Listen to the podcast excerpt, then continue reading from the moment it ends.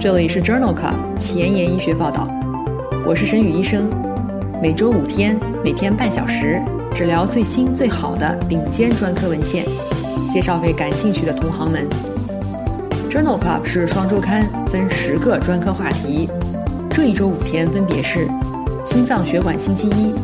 呼吸重症星期二、消化肝胆星期三、神内脑外星期四和内分泌代谢星期五。别忘了关注公众号，订阅我们的节目哦。今日头条：一，Scientific Report，多发性硬化患者癌症发病风险更高吗？二，Neurology，长期利妥昔单抗能够改善多发性硬化视网膜萎缩吗？三，Science 子刊，新型 HDAC6 选择性抑制剂治疗多发性硬化。这里是 Journal Club 前沿医学报道，神内脑外星期四，Neurology Thursday。今天的主题是多发性硬化。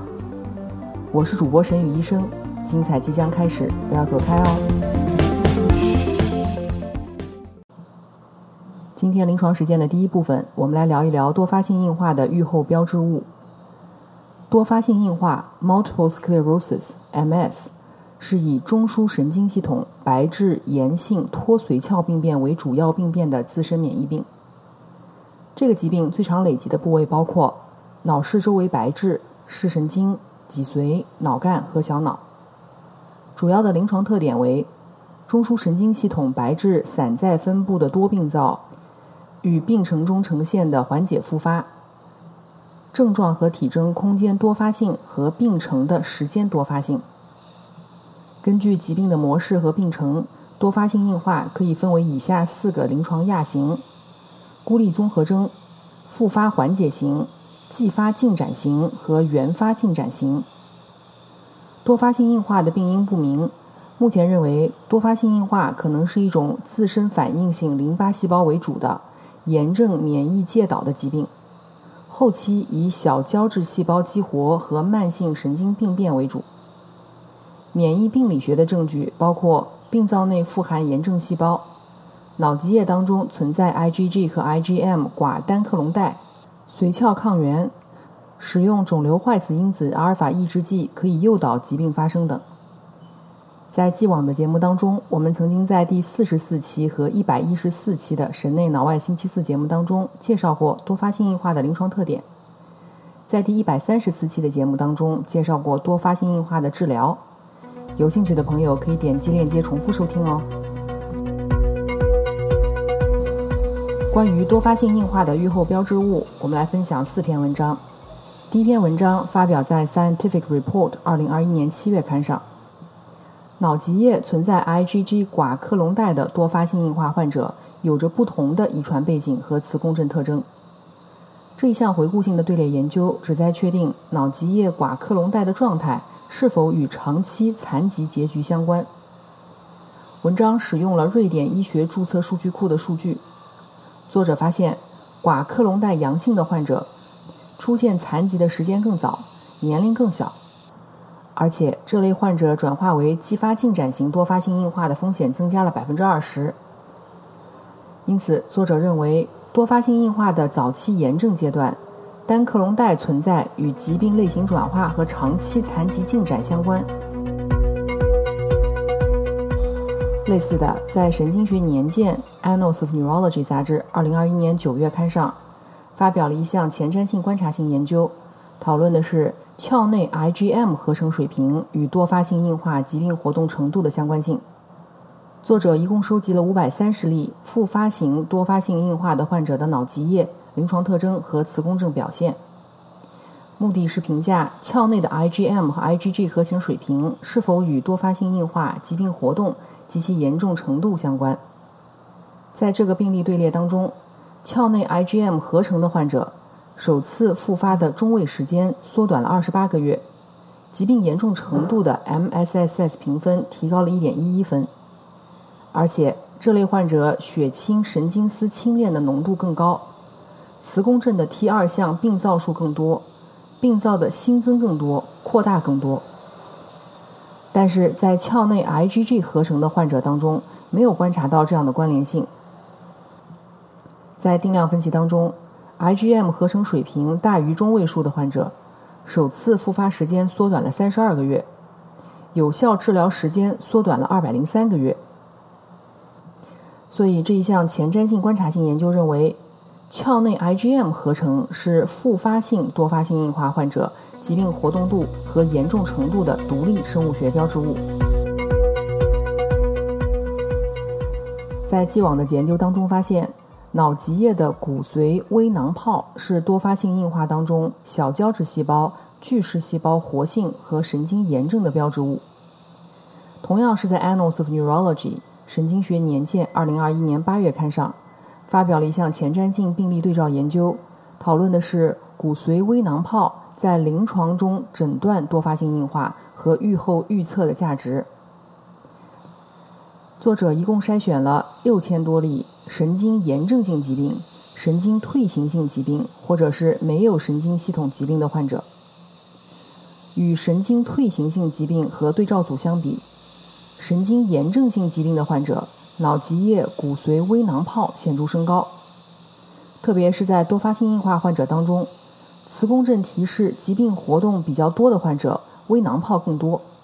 而且。浓度随着病变数量增加而增加。在诊断前疾病活动度较高的患者，脑脊液当中骨髓微囊泡也更多。微囊泡也可以很好的用于区分复发缓解亚型和对照组，也可以用于区分临床孤立综合征和非特异性的脑损伤。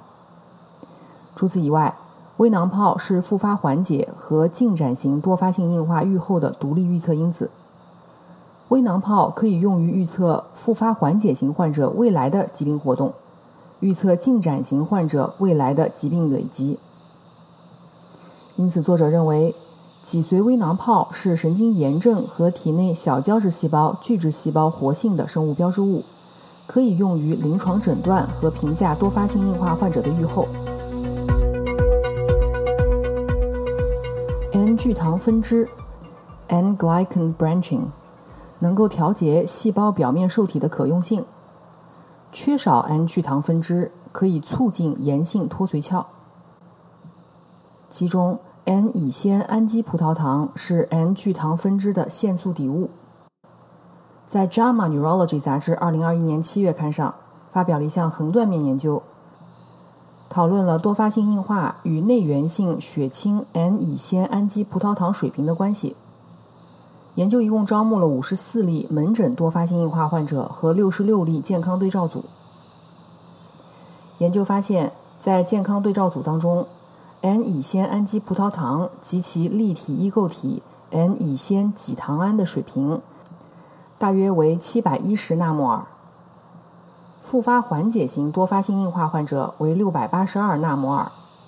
而进展型多发性硬化的患者，该水平显著降低。约为五百四十八纳摩尔，而且血清 N 乙酰己糖胺水平越低，扩展残疾状态量表的评分越低，视网膜神经纤维层更薄，也和十八个月的时候脑容量损失显著相关。因此，这一项横断面研究认为，N 乙酰氨基葡萄糖及其立体异构体的缺失，可能是进展型多发性硬化的一个生物标志物。这两种物质可能减少了促炎反应，促进了髓鞘修复，减少神经退行性变。今天临床实践的第二部分，我们来聊一聊多发性硬化的治疗。多发性硬化的主要治疗目的是抑制炎性脱髓鞘病变的进展，防止急性期疾病恶化以及缓解期的复发。晚期主要采用对症和支持疗法。减轻神经功能障碍带来的痛苦。疾病修正的治疗主要包括抗整合素阿尔法四单抗，比如那他珠单抗；抗 CD 二十单抗，比如奥瑞妥珠单抗、奥法木单抗、利妥昔单抗；靶向 CD 五十二的单抗阿伦单抗；干扰素以及富马酸类的药物，包括富马酸二甲酯、富马酸单甲酯。合成肽类化合物包括醋酸格拉替雷、鞘氨醇调节剂包括芬格莫德、西尼莫德、奥扎莫德；免疫调节剂克拉曲宾。其他可以使用的药物还包括特利福安、硫唑嘌呤、环磷酰胺、米托恩醌。多发性硬化治疗的药物进展很快，在第五十四期、一百零四期和一百五十四期节目当中，曾经介绍过三个新近被批准的鞘氨醇受体调节剂，分别为西尼莫德、奥扎莫德和博奈莫德。在第一百一十四期的神内脑外星期四节目当中，我们介绍过靶向 CD 二十的单克隆抗体奥法木单抗，被批准用于治疗多发性硬化。有兴趣的朋友可以点击链接重复收听哦。关于多发性硬化的治疗，我们首先分享一篇文章，讨论的是多发性硬化妇女当中妊娠前后疾病活动干预情况和药物干预的疗效和安全性。文章发表在《Neurology》杂志2021年6月刊上。作者一共招募了1600例。复发缓解型或者是临床孤立综合征的多发性硬化妇女，所有的参与者一共经历了近两千次妊娠。总的来说，在队列当中，患者妊娠前的年复发率为零点二九，妊娠晚期降低至零点一九，产后早期上升至零点五九。孕前使用富马酸二甲酯可以降低分娩期间的年复发率。纳他珠单抗在妊娠期间持续使用，可以显著降低妊娠期的复发率，风险比为零点七六。产后重新启动可以预防产后复发，而且作者还发现母乳喂养的妇女复发的可能性更小，风险比为零点六一。百分之五点六的孕产妇在妊娠以后出现了残疾进展，因此作者认为。停止纳他珠单抗或芬格莫德以后，多发性硬化的孕产妇妊娠期及产后的复发风险升高。所以，对于复发高风险的妇女，妊娠前和妊娠三十四周持续使用纳他珠单抗，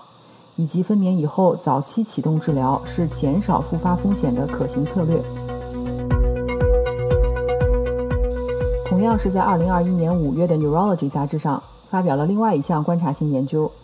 讨论的是利妥昔单抗对于多发性硬化症患者视网膜萎缩的影响。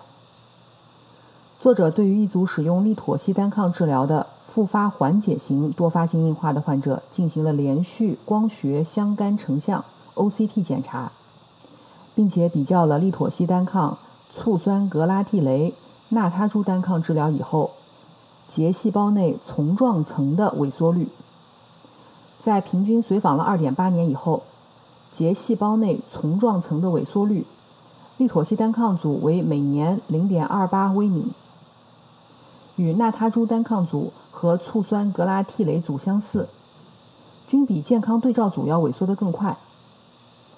利妥昔单抗治疗12个月以后，与治疗12个月以内相比，结细胞内丛状层萎缩速度显著变缓。因此，这项观察性研究认为。利妥昔单抗可以改善复发缓解型多发性硬化患者的视网膜萎缩，而且利妥昔单抗的神经保护作用似乎需要十二个月才能逐渐显现。这一结论仍然需要更大规模的研究来证实。贝沙罗汀是一种合成伪甲酸类似物，可以活化视黄醇 X 受体，于两千年上市，主要用于治疗皮肤 T 细胞淋巴瘤。在动物实验当中被证明可以促进髓鞘再形成。在《Lancet Neurology》杂志2021年9月刊上，发表了一项 CCMR1 研究，研究讨论了贝沙罗汀治疗多发性硬化症的安全性和有效性。这是一项随机双盲安慰剂对照的 2A 期临床研究，一共招募了两个中心52例复发缓解型多发性硬化的患者。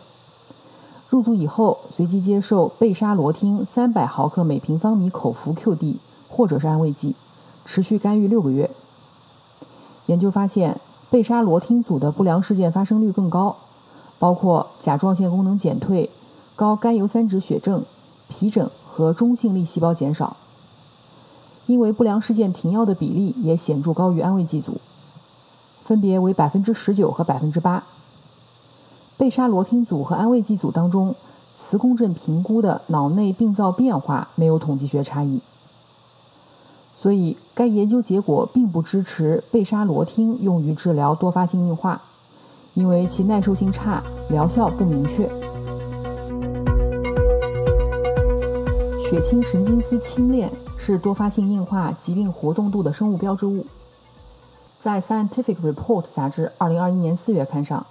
发表了一项前瞻性观察性研究，讨论的是血清神经丝轻链用于预测富马酸二甲酯疗效的价值。及其与免疫反应的相关性。作者一共招募了八十例复发缓解型多发性硬化的患者，在启动富马酸二甲酯治疗以后随访一年。在一年的随访过程当中，没有疾病活动的患者，基线时治疗三个月时、治疗六个月时，血清神经丝轻链的水平都更低。特别是基线时血清神经丝轻链水平小于等于十二皮克每毫升的患者，则一年的时候无疾病活动的几率升高了五点八倍。而且这与治疗以后中枢神经系统记忆 CD 四阳性 T 细胞减少、干扰素伽马阳性 CD 八阳性 T 细胞减少、NK 细胞减少和记忆 B 细胞减少相关。其中记忆 B 细胞的变化最大。因此，作者认为，多发性硬化患者基线时的血清神经丝轻链水平更低，则富马酸二甲酯的效果更好，效应免疫细胞减少的可能性更大。今天的交叉学科板块，我们来分享一篇肿瘤科和神经科相交叉的文章。这一项单中心回顾性研究发表在《Scientific Report》二零二一年九月刊上。多发性硬化的患者当中，使用疾病修正疗法以后，新发的肿瘤风险尚不清楚。这篇文章讨论了多发性硬化患者肿瘤发生频率及其与疾病修正疗法的关系。其中一共纳入了某中心收集的二百五十例多发性硬化患者的门诊数据。这些患者当中，肿瘤患病率为百分之二十四，主要表现为皮肤肿瘤。癌症的患病率为百分之六点八，从多发性硬化到肿瘤诊断的潜伏时间为十点四年。在观察期间，百分之七十的患者接受了贝塔干扰素的治疗，其他的处方包括醋酸格拉替雷、纳他珠单抗、芬格莫德、富马酸二甲酯、阿伦单抗和特利福安。在癌症患者当中，治疗方案经常出现改变，其中肿瘤相关的危险因素包括吸烟、女性和诊断时的年龄；保护性的因素包括继发型进展型多发性硬化、干扰素治疗的时间和疾病修正疗法持续时间。因此，作者认为，吸烟、女性和诊断时的年龄是多发性硬化患者当中发生肿瘤的危险因素。而继发进展型多发性硬化和干扰素的治疗时间是肿瘤发生的保护因素。今天的前沿医学板块，我们来聊一种新型的 HDAC6 选择性抑制剂治疗多发性硬化症。这项基础研究同样也是发表在《Scientific Report》2021年7月刊上。CDK506 是一种新型的组蛋白去乙酰化酶六。HDAC6 选择性抑制剂，它通过调节外周免疫反应和维持血脑屏障的完整性，发挥预防和治疗作用。这项基础研究在小鼠模型当中讨论了 CDK506 治疗多发性硬化的潜力。在小鼠模型当中，CDK506 干预可以下调血液当中促炎细胞因子的水平，维持血脑屏障的完整性。减少脊髓当中 CD 四阳性 T 细胞，并且减少 CD 四阴性、CD 十一 B 阳性、CD 四十五阳性的巨噬细胞、小胶质细胞。同时，CKD 五零六对于多发性硬化有治疗作用，